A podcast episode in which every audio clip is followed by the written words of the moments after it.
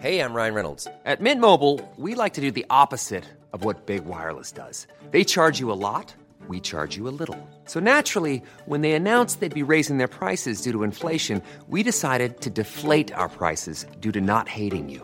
That's right. We're cutting the price of Mint Unlimited from $30 a month to just $15 a month. Give it a try at mintmobile.com slash switch. $45 upfront for three months plus taxes and fees. Promo rate for new customers for limited time. Unlimited more than 40 gigabytes per month. Slows. Full terms at mintmobile.com. Brenda Peña y Manuel Zamacona están listos para actualizarte los hechos relevantes con la mirada fresca que los caracteriza.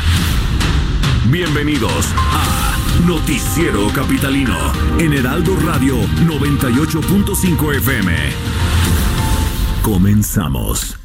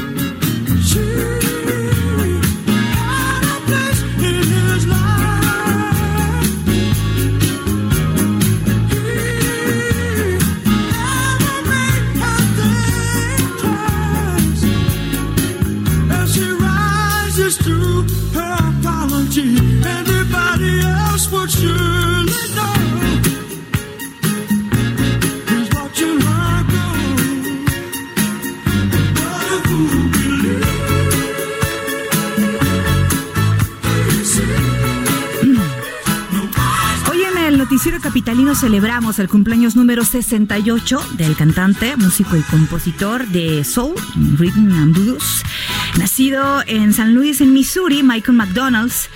Antes de comenzar su carrera solista en el 82 participó en las bandas más representativas de esa época como Mike and the Majestic, Steely Dan. Antes de integrarse a Doobie Brothers, eh, lo que escuchamos es parte del disco de 1977 de esta banda llamado Minute by Minute. El tema se titula What a Fool Believes, lo que un tonto cree.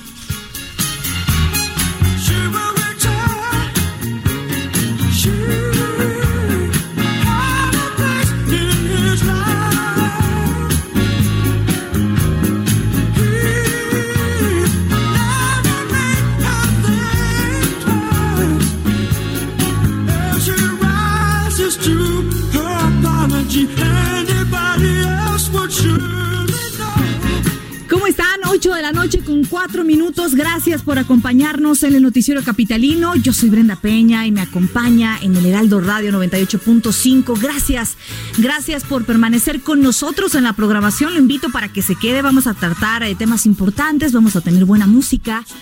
Por supuesto, lo invitamos a que se comunique con nosotros a través de las redes sociales, arroba el heraldo de México, arroba bren-penabello. Cuéntenos, por favor. Eh, también tendremos una línea telefónica abierta para recibir sus mensajes.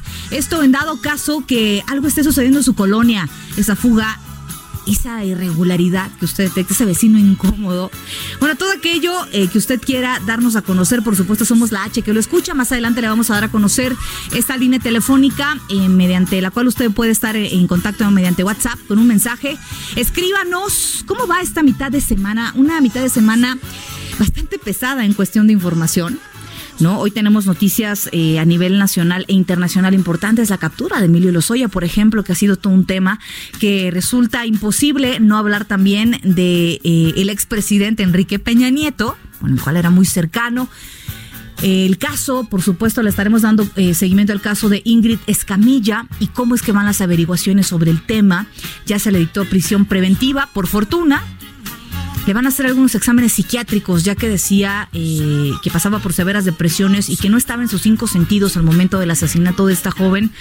Bueno, aquí vamos a estar hablando también acerca de este tema. Y bueno, todo un, eh, un tema también en las redes sociales. Eh, no faltaba el morboso que por lo menos en Twitter le daba a buscar con el nombre de Ingrid Escamilla buscando las fotos de esta mujer que se hicieron virales el día de ayer de esta chica que fue asesinada y eh, hubo medios de comunicación impresos que publicaron sus fotos así sin ningún eh, eh, sin ningún pudor como si fuera algo que debiera celebrarse. Y eh, ahora hay una campaña, en Twitter por lo menos, en donde si tú eh, le das buscar al nombre de Ingrid Escamilla, te aparecen las fotos de un paisaje, te aparecen las fotos de una comida, o te aparecen las fotos del cielo o de una flor. Esto para que los morbosos y los que no tienen eh, cerebro y lo que están buscando es alimentar el morbo, pues no encuentren fotos de esta mujer, ni de ella ni de nadie que haya perdido la vida por un feminicidio. Lo invito a que se quede con nosotros. Yo soy Brenda Peña y me escuchas a través del Heraldo Radio 98.5 Noticiero Capitalino. 8 de la noche con 7 minutos.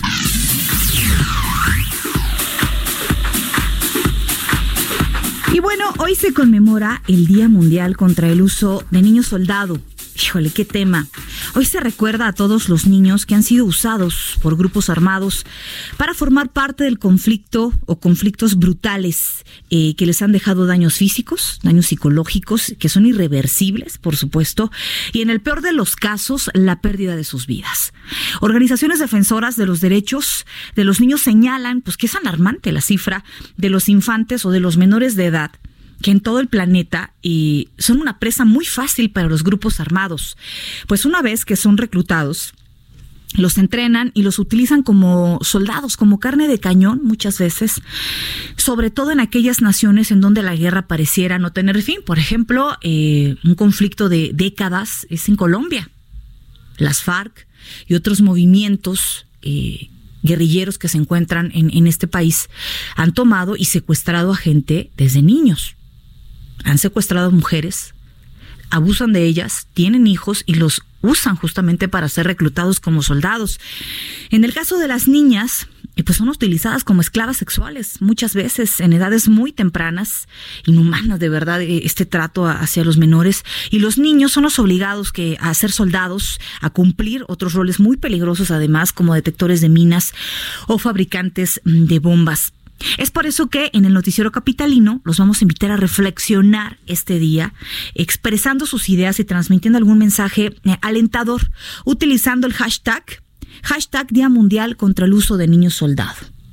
Ahí le repito, hashtag Día Mundial contra el uso de niños soldado. Esto pasó aquí en México, no creo que es algo lejano, y pasa, ¿eh? Muchos niños migrantes que vienen en estas mega caravanas eh, muchos de ellos son menores acompañados que dejan sus casas porque no tienen más que hacer, porque son maltratados, porque no tienen comida, porque murieron sus padres, víctimas de la delincuencia, porque no tienen trabajo. Y son obligados a migrar solos, niños y niñas, y por supuesto que son eh, presa fácil de los cárteles que operan aquí en nuestro país. Y no solo eso, hay que recordar por ahí en los 80, el cártel eh, de Sinaloa y el cártel del Golfo que se enfrentaban por la zona y en el norte del país, se dedicaban a eso, a reclutar niños de secundaria, se iban afuera de las escuelas, esperaban a los niños, los subían a una camioneta y los obligaban a incorporarse a las filas del crimen organizado. Pues claro, había enfrentamientos diario en el norte del país en aquella época y diario estábamos hablando de cientos de muertos, decenas de muertos y había que reclutar agarraban justamente a los niños. Bueno, es un tema que viene de décadas atrás, es un tema para reflexionar, para hablar en casa y para darle contexto a la situación actual en nuestro país. Así que lo invitamos a participar. Hashtag Día Mundial contra el Uso de Niños Soldado, 8 de la noche con 10 minutos. Vamos a las calles de la Ciudad de México. Alan Rodríguez, ¿qué nos tienes? Muy buenas noches. Hola, ¿qué tal Brenda? Muy buenas noches. Quiero informarte cómo se encuentra en estos momentos Calzada San Juan de Aragón, la cual presenta vialidad complicada por las maniobras del transporte público que opera simultáneamente con el sistema de transporte Metrobús. El asentamiento lo encontrarán nuestros amigos automovilistas que se dirigen de la estación del Metro Martín Carrera hasta la avenida Loreto Favela. Este tramo de cuatro kilómetros le estará tomando más de 40 minutos con un punto crítico en el cruce de Gran Canal. Le recomendamos respetar los señalamientos de tránsito y evitar invadir el carril confinado por más tentador que le parezca para avanzar más rápido. En esta zona hay presencia de oficiales de tránsito que seguramente lo estarán sancionando si es que infringe el reglamento de tránsito. Evite multas y contratiempos, además ármese de paciencia, que solo serán unos minutos mientras baja el número de, vehículos que se adentran en las colonias Casas Alemán, Pradera y Providencia. Por lo pronto, ese reporte que tenemos. Oye, complicada la zona, pero me gusta mucho tu recomendación. Oiga, evite de verdad perder la paciencia. No viole el reglamento de tránsito, porque seguro hay un superoperativo en ese momento que ahorita los policías están, pero con el ojo abierto, ¿no?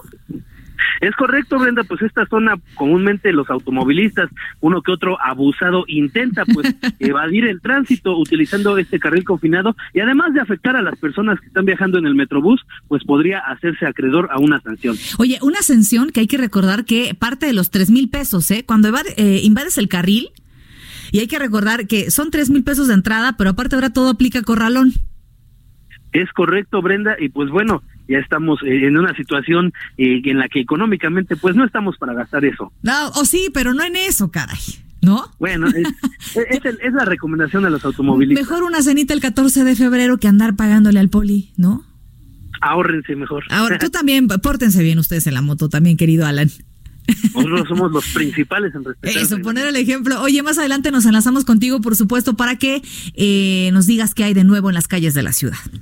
Estamos al pendiente, Brenda. Buenas noches. Abrazo, Alan Rodríguez. En otro punto de la capital se encuentra el señorón Gerardo Galicia. ¿Cómo estás?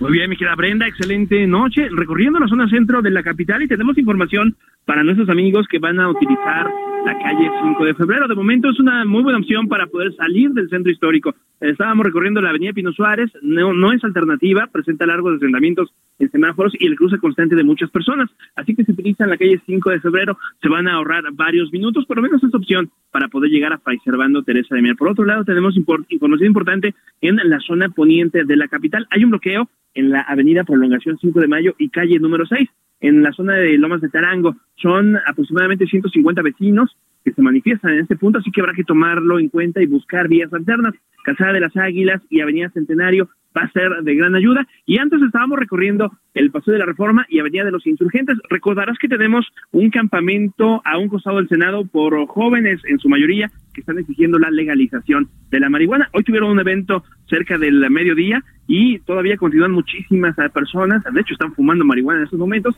así que habrá que tomarlo en cuenta y manejar con precaución si van a utilizar insurgentes o el paseo de la reforma. Y por lo pronto, el reporte. Bueno, ya eh, fumando marihuana en las calles, estamos hablando ya, te da un panorama de cómo están las cosas. Manténtele al margen, querido Gerardo Sí, Galicia. sí, sí, la, la recomendación es que si van a pasar por ahí, pues bajen sus vidrios. Eh, para- Seguiremos pendientes, Gerardo Galicia. Más adelante nos enlazamos contigo. Buenas noches. Hasta luego.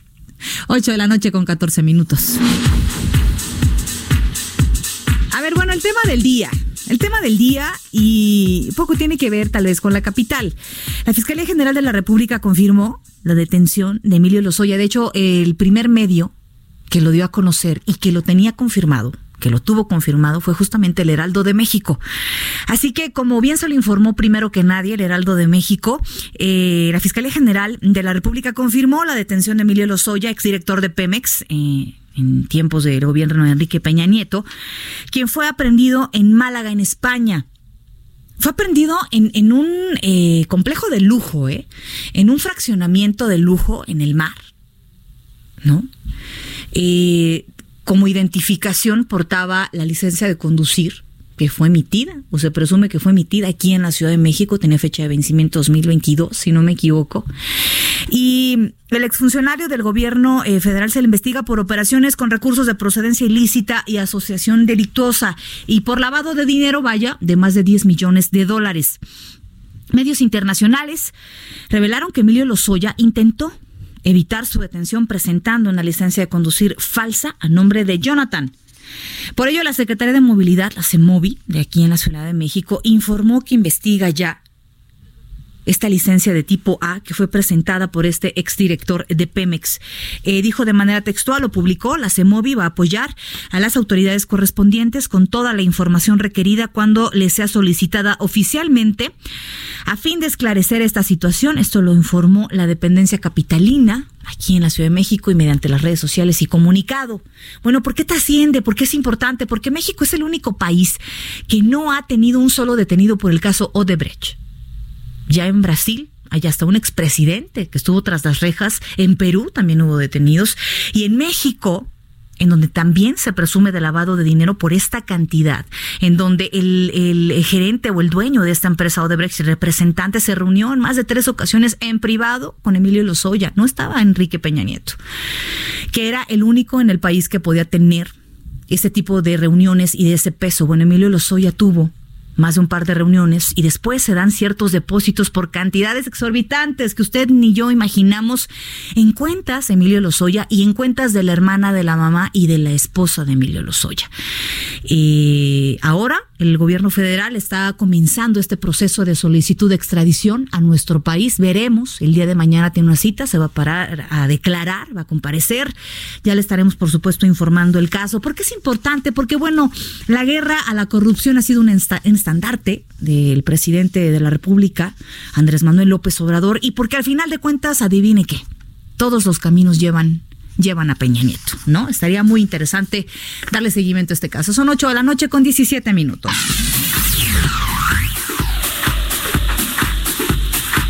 Y bueno, luego de la filtración de las imágenes del feminicidio de la joven Ingrid Escamilla, la Fiscalía General de Justicia aquí en la Ciudad de México ya analiza la posibilidad de presentar una iniciativa que sancione de manera ejemplar, fíjese nada más este adjetivo, de manera ejemplar, la difusión de imágenes de personas víctimas de algún delito. Y es que hay unos diarios, híjole, que uno puede pasar por un puesto de periódicos y se ve unas imágenes.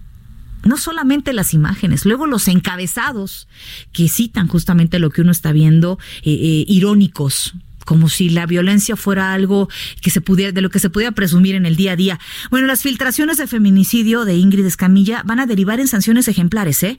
Esto contra funcionarios que las cometieron, así lo aseguró la jefa de gobierno capitalino. Y para hablar de este tema importante, saludamos a nuestro compañero Carlos Navarro, que nos tiene toda la información. ¿Cómo estás, Carlos? Buenas noches. Buenas noches, Brenda. Te saludo con gusto y te comento que la Ciudad de México analiza endurecer las sanciones contra quienes filtren imágenes como ocurrió en el caso del feminicidio de Ingrid Escamilla. La jefa de gobierno, Claudia Sheinbaum, explicó que ya consideran el tema con la fiscal general de justicia local, Ernestina Godoy. Escuchemos. Las imágenes publicadas, pues no solamente es la filtración, que tiene que haber sanciones, inclusive la fiscal está viendo si se modifican algunos temas del Código Penal, no lo mencionó el día de hoy, hablará con los diputados y tiene que acabarse la filtración. Pero también se genera, pues por no sé por qué razones, por el morbo, por otras cosas, esta violación a los derechos humanos de una víctima. Y bueno, la mandataria capitalina dijo que tiene que haber, tienen que haber sanciones ejemplares e hizo un llamado a los medios de comunicación, como bien lo comentabas Brenda, para ser más responsables en el manejo de este tipo de imágenes. Escuchemos. La Ciudad de México es nuestra casa y todos tenemos que hacer una parte. Yo creo también hay una parte en los medios de comunicación que no requiere ser legislada, pero que tiene que haber una responsabilidad y de una protección a las víctimas. Actualmente están bajo investigación seis funcionarios, tanto de la Fiscalía General de Justicia local como de la Secretaría de Seguridad Ciudadana, por la filtración de imágenes de lo ocurrido el domingo pasado, donde la mujer de 25 años fue asesinada por su pareja Eric Francisco en un departamento de la colonia Vallejo en Gustavo Amadero.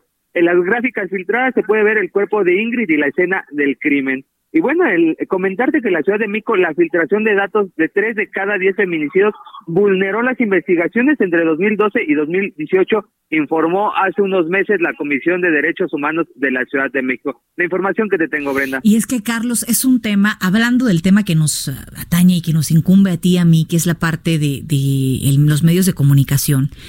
De verdad, es, es la pregunta de ¿en dónde queda la ética? ¿En dónde está el límite? ¿No? En donde deja de ser informativo y empieza el morbo, como lo, lo citó justamente y de manera textual la jefa de gobierno. En donde se pierde el informativo, Carlos, y comienza el, el- el- el- sabemos que el morbo vende. Eso no hay duda, pero te llevas entre las patas la ética, caray. Así es, y también pues te pasas eh, a un lado el respeto a los familiares de las víctimas y como tú bien lo comentas, la ética periodística pues Sí, queda volando, no se no se le tiene un respeto al- a, las familiares de las víctimas. Es tremendo, es tremendo. Seguiremos pendientes de este tema, Carlos. Gracias por la información y buenas noches. Hasta luego. Y es que usted, usted pregúntese, si usted consume este tipo de revistas o este tipo de publicaciones, en dado caso que Dios no lo quiera, le sucediera algo a usted, a alguien familiar, a un amigo, a su vecino, ¿le gustaría que se exhibiera de esta forma? ¿Cree usted que tiene humanidad esto? ¿Lo necesita? Eso es bien importante. ¿Usted necesita esto? ¿Qué necesita? ¿La información o necesita ver la imagen? Eso es muy importante porque decía la jefa de gobierno y, y- con toda la razón del mundo, ¿eh? ¿Qué es lo que ganan viendo este tipo de imágenes? Eh, definitivamente hay que hay que abogar siempre siempre lo he creído de manera personal la ética es algo que eh, es algo que se debe de eh, mantener siempre al margen de ello y sobre todo respetar el dolor que están viviendo ahorita muchas personas que pertenecen a la familia de esta joven de 25 años y también a la familia de este hombre que la asesinó porque hay un hijo de 14 años de este hombre, de este sujeto que presenció el asesinato, que tiene un nivel de autismo que le permitió entender lo que estaba sucediendo. Bueno, un tema para reflexionar, por supuesto. 8 de la noche con 21 minutos. En otros temas, en el tema del mercado de la Merced, el titular de Desarrollo Económico de la Ciudad de México, Fadlala Cabani, señaló que será a partir del lunes cuando se inicie con el proceso de reconstrucción de este mercado. En entrevista con nuestros compañeros Sergio y Lupita, el funcionario detalló que se realizaron tres censos, esto para identificar pues, a los locatarios y a los trabajadores. Por ello descartó que los locales se entreguen a vendedores ambulantes o cualquier otra persona. Vamos a escuchar qué dijo. Desde el primer día posterior al incendio iniciamos un censo en tres sentidos. Uno, para eh, los créditos para el Fondo de- para el Desarrollo Social. Dos, para eh, el seguro de desempleo. Y tres, para identificar quiénes son locatarios y quiénes son trabajadores. Y los censos están perfectamente conformados ahora de tal manera que sabemos e identificamos plenamente a cada quien y la función que realizaban previo al incendio. Bueno, detalló que la parte que se va a demoler es únicamente la parte siniestrada de la nave mayor. Vamos a escuchar. se va a remover la parte siniestrada de la nave mayor, no corresponde a toda la nave mayor, solo a la parte siniestrada, es la cuarta parte más o menos eh, de la nave mayor lo que se va a demoler. Señaló que la administración pasada no concluyó los trabajos en la nave mayor eh, del incendio que se registró en el año 2013. Mire, eso es cierto. Y es que ya nos hemos cansado de escuchar que le echan la culpa al anterior gobierno, pero eso sí es cierto, para que vea. Pero que será en esta obra cuando se concluya la reconstrucción, que dijo tendrá una duración de cuatro meses. La jefa de gobierno daba una cifra incluso un poquito mayor, ya para tenerla en la totalidad, hablaba incluso de unos entre seis y nueve meses. Esto es en cuanto al mercado, pero el barrio de la Merced tiene muchas caras y es un centro neurálgico, además de la Ciudad de México. Nuestro compañero Oscar Vargas eh, preparó esta pieza. El barrio de la Merced es algo más que su famoso mercado. Es su gente, su pasado, sus bailes, sus negocios, sus tragedias, sus creencias y su música. Heraldo Media Group realizó un recorrido por este famoso lugar. El historiador Jesús Campos nos habla de lo que representa el barrio de la Merced. Pues este sitio estaba destinado a ser histórico, porque aquí, incluso en esta plaza donde estamos, eh, dice, eh, la tradición dice que aquí fue donde se apareció el águila, devorando a la serpiente en el nopal. Luis Javier Roca, dueño del Café Bagdad, nos comenta que después de un viaje a Londres, donde vio que en las recomendaciones a los turistas que visitan México estaba su negocio con más de 70 años de tradición, cambió su forma de pensar. Yo me avergonzaba de la Merced, de pertenecer al barrio de la Merced. Yo decía que vivía en el centro o en la Roma, a mis amigos del sur. Después me dio como unas ganas, como que yo creo que maduré, y entonces me di cuenta de que pues está bien chido ser de la Merced. Don Raúl Rodríguez, dueño de los tacos Tripolandia, ubicados en la Plaza de la Aguilita, nos dice que el barrio es algo más que un mercado. Es un lugar que en tiempos prehispánicos era un lugar de temazcales. Los temazcales, toda esta zona era un lugar sagrada, era una zona sagrada porque aquí estaban los temazcales en donde la gente llevaba a cabo sus rituales, ¿no? Y bueno, eh, pues es uno de esos vestigios que sobrevive. Hace algunos días el barrio de la Merced volvió a ser noticia y Jesús Campos nos decía el motivo. Lo que podemos observar son una serie de cuartos y habitaciones que se encuentran dos hacia la parte norte y dos hacia la parte sur. Lo que ustedes pueden observar son los restos de lo que fue un temazcal. Por esto y por toda la historia que envuelve a la Merced, su gente lo considera uno de los mejores lugares de México y así se expresa Luis Javier Roca de su barrio. Porque el barrio de la Merced pues es un super barrio, después de Tepito, creo que no hay más que la Merced. Es el segundo barrio más poderoso. Habla el historiador Jesús Campos. Pues es que prácticamente toda la Merced es histórica. Eh, El que fuera uno de los mejores cronistas de aquí, de la Merced, este Chuy Peter Lacalco, hablaba de que pues prácticamente aquí pasó de todo. Oscar Vargas, Heraldo Media Group. Qué maravillosa pieza de nuestro compañero Oscar Vargas. Es una joya, de verdad. Es una joya porque es una joya porque verdaderamente nos retrata y no- nos traslada de verdad a cómo son estas partes de la Ciudad de México, que bien vale la pena darse, por favor, por ahí el fin de semana una vuelta en los mercados, comer en los mercados. Dicen por ahí en, en alguna, darse un baño de pueblo. Como, gracias por eh, esta, esta pieza. Oye, gracias también a los que se comunican mediante las redes sociales, arroba el heraldo de México, arroba bren-penabello, eh, moche 1430. Eh, Brenda, buenas noches. Eh, ayer recibí esta publicación y justamente es una foto de esta chica Ingrid Escamilla, normal, ¿no? De una sonrisa. Dice, hay que ayudar a difundir esta, esta imagen para que las fotos eh, del morbo se vayan quedando abajo en el timeline. Bueno, es una buena propuesta. Hugo Zamudio, pasando lista. Saludos, querido Hugo. Juan Salvador, acompañándote eh, esta noche desde el gimnasio. Híjole, yo pensé que ya los propósitos de Año Nuevo ya empezaban a descumplirse en febrero, ¿no? ¿Siguen yendo al gimnasio? ¿Se siguen llenos los gimnasios? ¿Sí? ¿Qué, es eso? Dice Orlando, con una dona en la mano. ¿Qué tal? Este, Marco González, saludos. También gracias por escucharnos. Es una manzana, es una manzana, es verdad. Sigue la dieta fit. Oiga, cuéntenos, platíquenos justamente si ya rompieron la dieta, ese, ese propósito de bajar de peso o de ir al gym. ¿No? También escríbanos con el hashtag de los niños soldado, arroba el heraldo de México, arroba bajo penabello. Es momento de hacer una pausa antes las tendencias. Regresamos en un momento. Expo Antaria Alimentaria a México 2020. Consolida alianzas y negocios el 31 de marzo, primero y 2 de abril. Presenta. Es- Esto es lo que ha sido tendencia hoy en Twitter. Hoy miércoles 12 es tendencia en Twitter.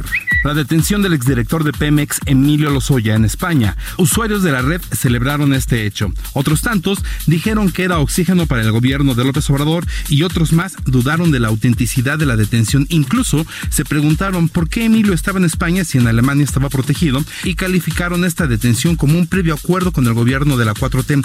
Raimundo Sánchez, subdirector editorial de El Heraldo de México, aseguró que con esta detención forzosamente se tendrán que ampliar las investigaciones hasta el expresidente Enrique Peña y el exsecretario de Hacienda Luis Videgaray. Se hizo viral el informe presentado por la firma australiana Center for Aviation que aseguró que los proyectos aeroportuarios del titular del Ejecutivo están resultando 700 millones de dólares más caros que haber terminado la construcción del aeropuerto en Texcoco. El reporte indica que el costo de esta construcción podría aumentar más. Es necesario recordar que este proyecto se clasificó como confidencial y los costos no están disponibles en la plataforma de transparencia. Ingrid Escamilla sigue siendo trending topic, pues usuarios han compartido todo tipo de fotos que Ingrid compartía en sus redes sociales, fotos llenas de optimismo y vida, y han condenado la publicación de las gráficas que dan cuenta de su brutal asesinato.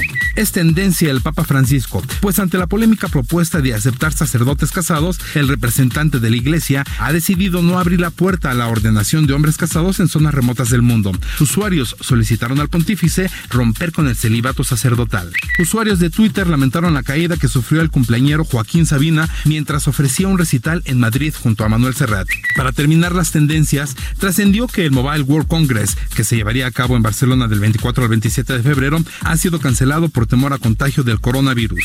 Usted está al tanto de lo que hoy ha sido tendencia en Twitter. Gerardo Villela, Noticiero Capitalino, en el Heraldo Radio 98.5 de FM, 540 de AM y 1700 de AM en Tijuana. Amplio abanico de oportunidades en proveeduría nacional e internacional para el sector restaurantero que incentiva a sus clientes. Lo esperamos en Expo Antadia Alimentaria México 2020, 31 de marzo, 1 y 2 de abril en Guadalajara. Informes al 5555 809900 y en expoantad.com.mx. Expo Antaria Alimentaria México 2020. Consolida alianzas y negocios el 31 de marzo, 1 y 2 de abril. Presentó. Continuamos después del corte con las noticias más relevantes en las voces de Brenda Peña y Manuel Zamacona en el noticiero capitalino en Heraldo Radio 98.5 FM. Regresamos. Heraldo Radio, la H que sí suena y ahora también se escucha. Heraldo Radio. Regresamos con Brenda Peña y Manuel Zamacona al noticiero capitalino en Heraldo Radio 98.5 FM. De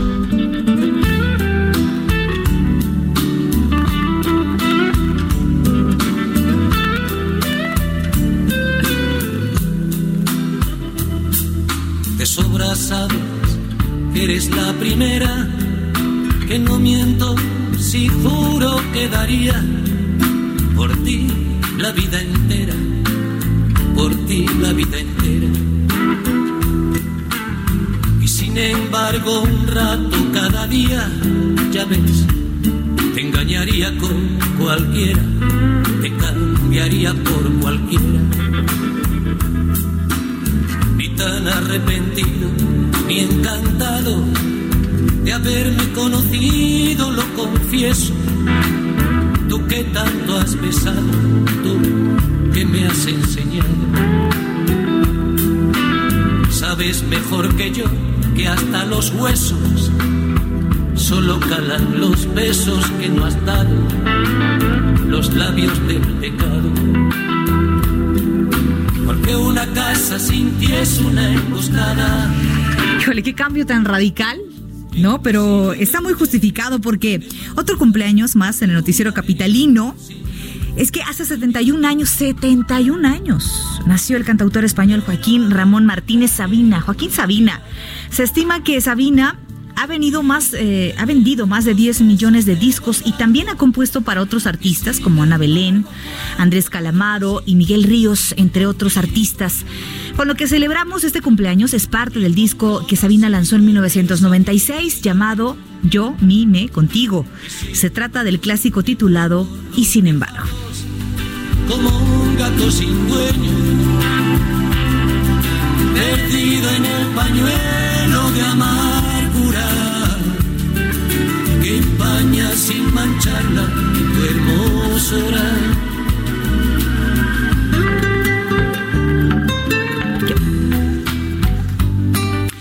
8 de la noche con 37 minutos. Gracias por acompañarnos, Noticiero Capitalino, El Heraldo Radio. Yo soy Brenda Peña y me escucha a través del 98.5. Gracias por acompañarnos. Recuerda también que pueden escuchar nuestro podcast y descargarlo a través de Spotify de manera gratuita. Así que búsquelo por ahí, por favor si quiere recordar alguna de las noticias. Y por supuesto, pónganse en contacto con nosotros a través de las redes sociales, arroba el Heraldo de México, arroba Bren-Penabello, que nos encanta, por supuesto, estar en comunicación con usted. Eh, nos escribe Vita Gómez. ¿Para cuándo el programa especial sobre este caso lamentable, lo que le pasó a Ingrid? Eh, ah, ah, ah, nos habla acá de una psicóloga del caso de una mujer. Lo vamos a, leer, Vita. Te prometo que lo vamos a leer y por supuesto que eh, vamos a ponernos en contacto si es necesario. También arroba Jesús Martín Mendoza. Eh, vamos a seguir con la información y regresamos a las calles de la Ciudad de México. Alan Rodríguez, ¿qué nos tienes? Hola, ¿qué tal Brenda? Muy buenas noches.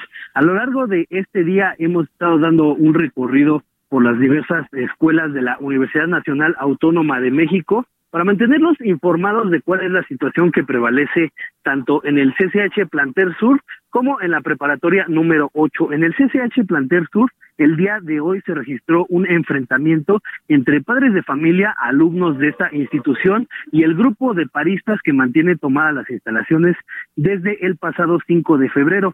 Quiero informarte que derivado de este enfrentamiento en el que el grupo de estudiantes y padres de familia pretendían recuperar las instalaciones, pues bueno, se registraron tres personas lesionadas por una trifulca que se registró aproximadamente a las cuatro de la tarde. De estas tres personas, una joven con un golpe bastante fuerte en el pómulo denunció a una persona, a un hombre de aproximadamente 40 años de edad, como el presunto agresor. Esta persona fue trasladada al Ministerio Público por parte de personal de la Secretaría de Seguridad Ciudadana y al momento se ha informado que será hasta el próximo sábado a las 11 de la mañana cuando se realice una nueva asamblea estudiantil en la que se definirá si finalmente va a terminar el paro indefinido o si las clases ya se van a reanudar. Por otra parte, la escuela preparatoria número 8 en la zona de Plateros de la alcaldía Álvaro Obregón reportó que el día de hoy, aproximadamente a las 10 de la mañana, en el segundo día de actividades después de tanto tiempo que se ha mantenido en paro, pues bueno, un grupo de estudiantes eh, ingresó a las instalaciones, se pusieron capuchas eh, eh, para cubrir sus rostros y pasaron a los salones anunciando que nuevamente se irían a paro. Esto derivó en dos asambleas estudiantiles, una con los estudiantes del grupo de la mañana y otra con los estudiantes del turno vespertino. En ambas asambleas se decidió que no se va a realizar ningún paro y que únicamente el grupo de estudiantes van a estar al pendiente de que se cumplan los pliegos petitorios. En su mayoría son situaciones relacionadas con la violencia de género y en algunos casos están solicitando que se destituya tanto a los alumnos como a los profesores que han sido señalados de agresiones sexuales. Por lo pronto es la información con las escuelas de la UNAM que continúan pues en problemas. Es que lo que está pasando en este primer ejemplo que nos narras es inconcebible. Ayer apenas en este espacio le platicábamos acerca de esta valla humana de los padres de familia el día de ayer por la tarde en las instalaciones de esta preparatoria y que no querían por supuesto permitir que volvieran a tomar las instalaciones. Hablábamos el por la noche de esta de esta guardia que iban a montar los estudiantes y que montaron los estudiantes durante toda la noche y madrugada para que no tomaran las instalaciones los encapuchados. Y hoy, de buenas a primeras, como si fueran dueños de las, de las escuelas, estos encapuchados entran a las instalaciones, los sacan de los salones en donde estaban comenzando a recibir clase y vuelven a tomar las instalaciones sin ninguna consecuencia, Alan. Es verdaderamente lamentable lo que está sucediendo. Es una pena que las autoridades de la UNAM no hagan nada por poder eh, llevar a una negociación mucho más pronta. Estamos hablando de que hasta el sábado sabrían si regresan o no a este plantel a las clases. Y quienes están en estas asambleas son los alumnos, ¿eh? No hay maestros, no hay directivos, no hay autoridades de la UNAM. Estamos hablando de alumnos, ¿es correcto, Alan? Es correcto, Brenda. Incluso hay una inconformidad por parte de los padres de familia quienes están, pues, en el riesgo de que sus hijos pierdan el ciclo escolar. Ellos comentan que no se ha democratizado este proceso, que incluso, pues, nadie está interviniendo en estas asambleas, las cuales derivan muchas veces en enfrentamientos, en confrontamientos, en alegatos entre mismos estudiantes contra mismos estudiantes de las mismas escuelas. Es increíble, es increíble, pero estaremos muy pendientes de este caso, Alan, y también en comunicación contigo en dado caso que algo suceda de aquí hasta que finalicemos el programa. Gracias y muy buenas noches, estamos al pendiente. Un abrazo y muy buenas noches. Tenemos también listo ya a Gerardo Galicia. ¿Qué nos tienes, Gerardo? Información para nuestros amigos que van a utilizar la casada San Antonio Abad. Brenda, excelente noche. En general se está avanzando bastante, bastante bien. Es una buena opción para poder transitar entre el viaducto y la avenida 20 de noviembre. Pueden alcanzar velocidades por arriba de los 40, 50 kilómetros por hora. Por supuesto, no hay que exceder los límites de velocidad. De lo más complicado es los alrededores del metro Chabacano por transporte público que hace pase por algunos momentos en esta zona para poder eh, eh, realizar maniobras de ascenso y descenso de pasaje. Y para nuestros amigos que van a utilizar el viaducto hacia la zona del aeropuerto, ya lo van a encontrar completamente saturado. El trance es lento desde que dejan atrás eh, el, la avenida Congreso de la Unión hacia el circuito bicentenario. De preferencia hay que buscar el eje 4 sur. Y por lo pronto, el reporte. Bueno, pues me sorprende que, bueno, es que también ya van a ser las 9 de la noche, ya viaducto está desocupado, ¿no? un tramito por lo menos. Intenta a las 3 de la tarde, estás frito. Va a estar un estacionamiento total. Abrazo, querido Gerardo. Buenas noches. Los de regreso. 8 de la noche con 43 minutos. Oiga, y Erika Ramírez ya nos tiene listo y nos presenta opciones culturales para que ustedes se las tengan contempladas este fin de semana. Este fin de semana que es en el marco del Día del Amor y la Amistad, que yo digo que qué bonito, qué bonito y que hay que invertirle al asunto, ¿no? Invertirle, pues oye, hay que ir a un museo, hay que ver una película, ¿no? Hay que generar derrama económica, por supuesto, para nuestro país. Erika, te escuchamos. Hola Brenda, buenas noches a nuestros amigos de El Heraldo Radio. Como saben, cada miércoles les traigo algunas propuestas culturales para que vayan solos o acompañados. La idea es que conozcan todo lo que la Ciudad de México nos ofrece. Comencemos con esta propuesta que es para todos aquellos que les gusta cantar. Vuelven los viernes de karaoke en el Zócalo. Es un programa que busca la recuperación de los espacios públicos por medio del arte y la cultura. La invitación es todos los viernes a partir de las 15 horas. Pasa un momento ameno y divertido con tu familia y amigos. Además, es totalmente gratuito. No te lo puedes perder.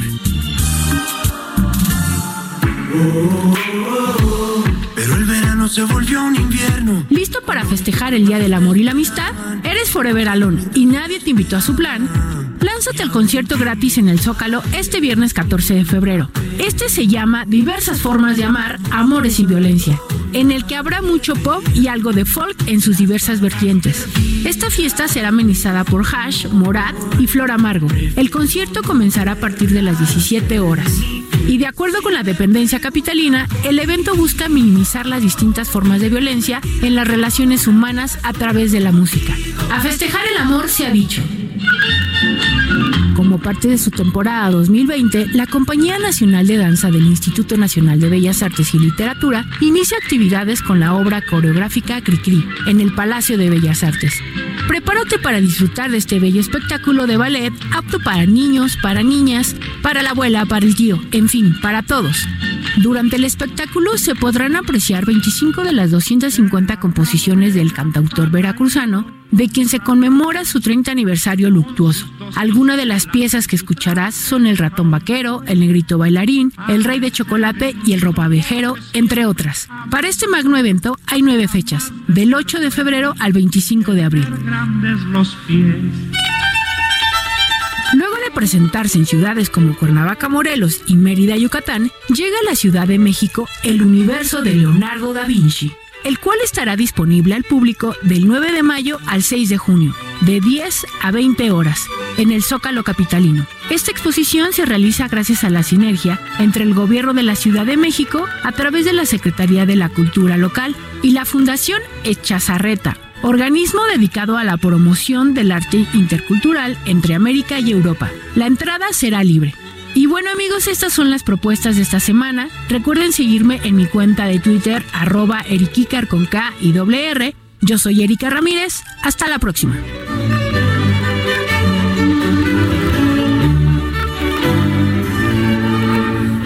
Gracias, Erika Ramírez, que nos dio opciones para este fin de semana del Día del Amor y la Amistad. Del Amor y la Amistad. Y, y también para los Forever Alone, ¿no? Tú piensas en todo, Erika, que estás en todo, ¿eh? Que bien bajado ese balón. Oiga, vamos a otros temas. Eh, la Secretaría de Salud Capitalina, eh, la secretaria, eh, que encabeza, por supuesto, esta dependencia, Olivia López Arellano, destacó que México no tiene ningún caso confirmado de coronavirus. Y en la capital del país se han registrado cuatro eh, sospechosos, de los cuales solo uno está en observación. Habló de la importancia de seguir las medidas de prevención y pidió también a la ciudadanía a seguir las medidas de prevención, que son muy importantes y también son muy sencillas, para evitar infecciones respiratorias como influenza, eh, que es la que provoca más casos eh, y el catarro también común. Aunque mencionó que no es tan contagioso ni eh, va a presentar problemas como lo puede ser el sarampión, por ejemplo. Y bueno, ya que estamos hablando de salud, hay eh, también por parte de la Secretaría de Salud ha denunciado malos manejos del Seguro Popular. Esta información la tiene nuestro compañero Jorge Almaquio García. ¿Cómo estás? Muy buenas noches. Hola Brenda, ¿cómo te va? Buenas noches a los amigos del auditorio. Efectivamente, la Secretaría de Salud aquí en la Ciudad de México interpuso en la Contraloría Capitalina al menos cinco denuncias en contra de malos manejos del Seguro Popular en el gobierno anterior. La titular de la dependencia, Oliva López Arellano, informó que la queja son por el manejo de adquisiciones, de las remodelaciones en diversos edificios, por manejo de personal, entre otros. Y bueno, vamos a escuchar cómo lo comentó la funcionaria capitalina. En Ciudad de México hay varias cosas que ya están en Contraloría y ya no nos toca a nosotros investigar. O sea, hay cosas, salud en Contraloría ha puesto diversas denuncias en manejo, por ejemplo, de las de adquisiciones, en manejo también de, de las remodelaciones, también ha puesto alguna denuncia en manejo de, eh, parece en este momento, de, de personal. Entonces sí hay, hay todo lo que nosotros encontramos como con problema y que se veía así raro, pues lo tomamos. Sobre la escasez de recursos en los hospitales, Oliva López reconoció que pues se encontraron un rezago enorme y equipos sin funcionar, pero se ha ido recuperando esta situación y resolviendo paulatinamente estos problemas que eh, se presentaban en el sector salud aquí en la capital del país. Expuso que precisamente los centros de atención médica continúan su marcha, se ha corregido el equipo faltante, se regulariza el abasto de medicamentos en donde aceptó, aceptó que se han tenido algunos problemas con algunas claves, pero pues están en proceso precisamente de solución. La infraestructura de salud en la capital del país se compone de 32 hospitales, 230 centros de salud y 16 clínicas especialidad especializadas, más todo todo el subsistema de atención en reclusorios y medicina legal que hay en la capital del país, en la que, bueno, pues manifiesta, están recuperando todos estos servicios para mejorar y también para mejor servicio, por supuesto, de todos los capitalinos. Prenda, amigos, el reporte que les tengo. Bueno, es un tema interesante, un tema que urge, que sí urge para que veas por parte del gobierno federal que ponga orden en la parte de la Secretaría de Salud que ponga orden en el IMSS, que ponga orden en el ISTE, que han eh, declarado gente cercana y que, que, ha manejado ahí pues grandes desfalcos, que los únicos que la padecen son los usuarios y los beneficiarios, los derechohabientes. Es importante porque es un tema que urge, ¿no? un tema de, de, salud no puede ser algo que, te, que se postergue, ¿no? Lo hemos visto con la gente que de los eh, de los padres que tienen hijos con cáncer, que bueno, pues no hay medicinas y lógicamente sufre todos los días por esta situación y, y, también porque pues no tienen los recursos suficientes para comprar estas medicinas que salen bastante caras, Brenda. Definitivamente y ojalá de verdad, ojalá que esto se resuelva pronto. Gracias por tu colaboración, seguimos en contacto contigo. Claro que sí, buenas noches, hasta luego. Muy buenas noches, 8 de la noche con 51 minutos. Quién será el coraje ahora si no es el mío? Cada día que amanece un desafío. Y bueno, en medio de la confusión, las respuestas siempre están a la mano. Antonieta Guevara que nos acompaña a descubrirlas. Haz que funcione. ¿Cómo estás, Antonieta? Hola, querida Brenda. Bienvenida. Buenas noches. Buenas noches a ti y a todo el auditorio. Buenas noches. A ver, ¿de qué vamos a hablar? Oye, fíjate que es un tema muy delicado y muy sensible, pero eh, es importante o sentí importante que lo que lo abordáramos aquí en el noticiero capitalino. Fíjate que es inevitable que todos estemos impactados y consternados por lo que sucedió con Ingrid Escamilla, Increíble. que es el, el, último feminicidio del que tenemos conocimiento hasta ahora, uh -huh. desafortunadamente. Y la verdad es que eh, a raíz de este, de este terrible suceso, he estado platicando con algunas mujeres y, y quise compartirlo hoy con el auditorio esta reflexión. Ellas me decían que se sentían poco menos o poco menos que rebasadas. El impacto ya es brutal de todo lo que sentimos las mujeres en esta sociedad. El dolor, el miedo, eh, la incertidumbre, la desolación, uh -huh. la impotencia ante acontecimientos como estos. Entonces, quiero hacer una reflexión contigo, con el auditorio esta noche, en relación a ¿qué sí podemos hacer? Dado que ha habido protestas, ha habido exigencias al gobierno, ha habido uh, mesas de análisis interminables, posturas de todos lados, uh -huh. y la situación, lejos de cambiar, pareciera que cada día es más grave. Entonces, la reflexión es, ¿qué sí podemos hacer desde la posición de cada una de nosotras y de cada una de las personas? Eh, insisto, quiero ser muy, muy cuidadosa para hablar sí, de este claro, tema porque claro. no es una cuestión de demeritar lo que sucedió ni lo que ha sucedido con cada uno de los feminicidios. Son cuestiones terribles. Sí. Pero creo que sí nos cabe entender a cada una de las personas que al final esas son consecuencia de ciertos hechos que se fueron ligando y se fueron tejiendo poco a poco y derivaron desafortunadamente en ese tipo de agresiones tremendas. Eh, insisto, ¿qué sí podemos hacer ¿no? para sacudirnos un poquito toda esa sensación tan terrible que nos agobia? Es voltear a vernos a cada una de nosotras como mujeres individuales, uh -huh. como personas que tenemos la capacidad de podernos poner a salvo, de podernos proteger. ¿Cómo empiezas a hacer eso? Voltea a ver tu entorno, no te engañes. Uh -huh. Si estás en una relación que te violenta, que te agrede, que te hace sentir incómoda, muévete de ahí, protégete, quítate de ahí, pide ayuda. Y yo sumaría algo. Y también digo, seguro lo, lo- lo debes de contemplar es, si tú eres testigo de un abuso, eres testigo de... Hay que acostumbrarnos a denunciar. Por supuesto, por supuesto. Pero un poco la reflexión va más allá de qué sí puedes hacer en este momento que sí tengas en tus manos, ponte a salvo. Voltea a ver de quién te estás rodeando, cuáles son tus hábitos, qué tipos de pareja tienes, qué tipos de personas eliges, quién está cerca de ti. Y si tú te estás dando cuenta que esas personas son nocivas o pudieran tender a tener alguna especie de actividad agresiva, ponte a salvo, aíslate, pide ayuda y sobre todo teje esa red maravillosa de fuerza y de energía femenina que tienes alrededor. Es decir, acude con mamá, acude con papá, con las, perdón, mamá, abuela, hermanas, primas, amigas, eh, mujeres que, te- que están contigo en el trabajo.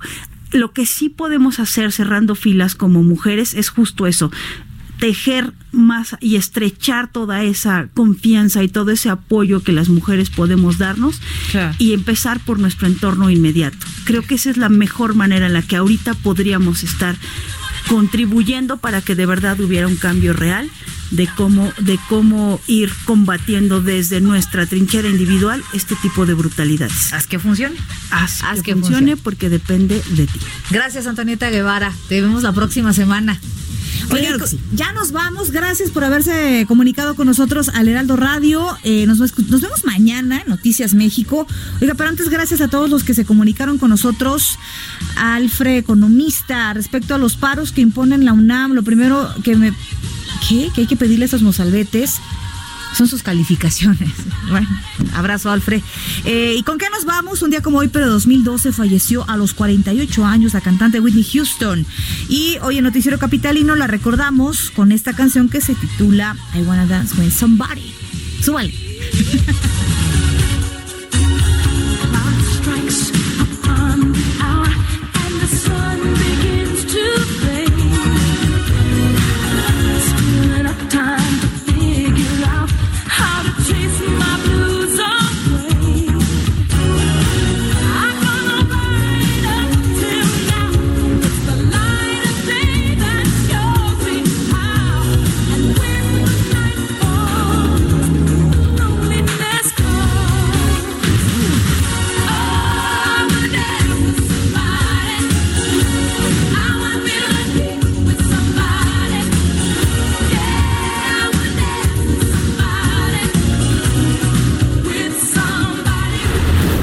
informado con las noticias más relevantes que acontecen en la metrópoli. No te pierdas la próxima emisión de Noticiero Capitalino con Brenda Peña y Manuel Zamacona.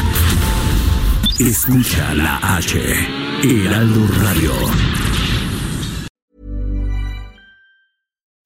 You like to look five years younger? In a clinical study, people that had volume added with Juvederm Voluma XC in the cheeks perceived themselves as looking five years younger at six months after treatment. Look younger, feel like you. Add volume for lift and contour in the cheeks with Juvederm Voluma XC. Reverse signs of aging by adding volume to smooth laugh lines with Juvederm Volure XC. For important safety information and to find a licensed specialist, visit juvederm.com. That's J U V E D E R M.com. Not for people with severe allergic reactions, allergies to lidocaine, or the proteins used in Juvederm. Common side effects include injection site redness, swelling, pain, tenderness, firmness, lumps, bumps, bruising, discoloration, or itching. There's a risk of unintentional injection into a blood vessel, which can cause vision abnormalities, blindness, stroke, temporary scabs, or scarring. Talk to a licensed specialist to find out if it's right for you.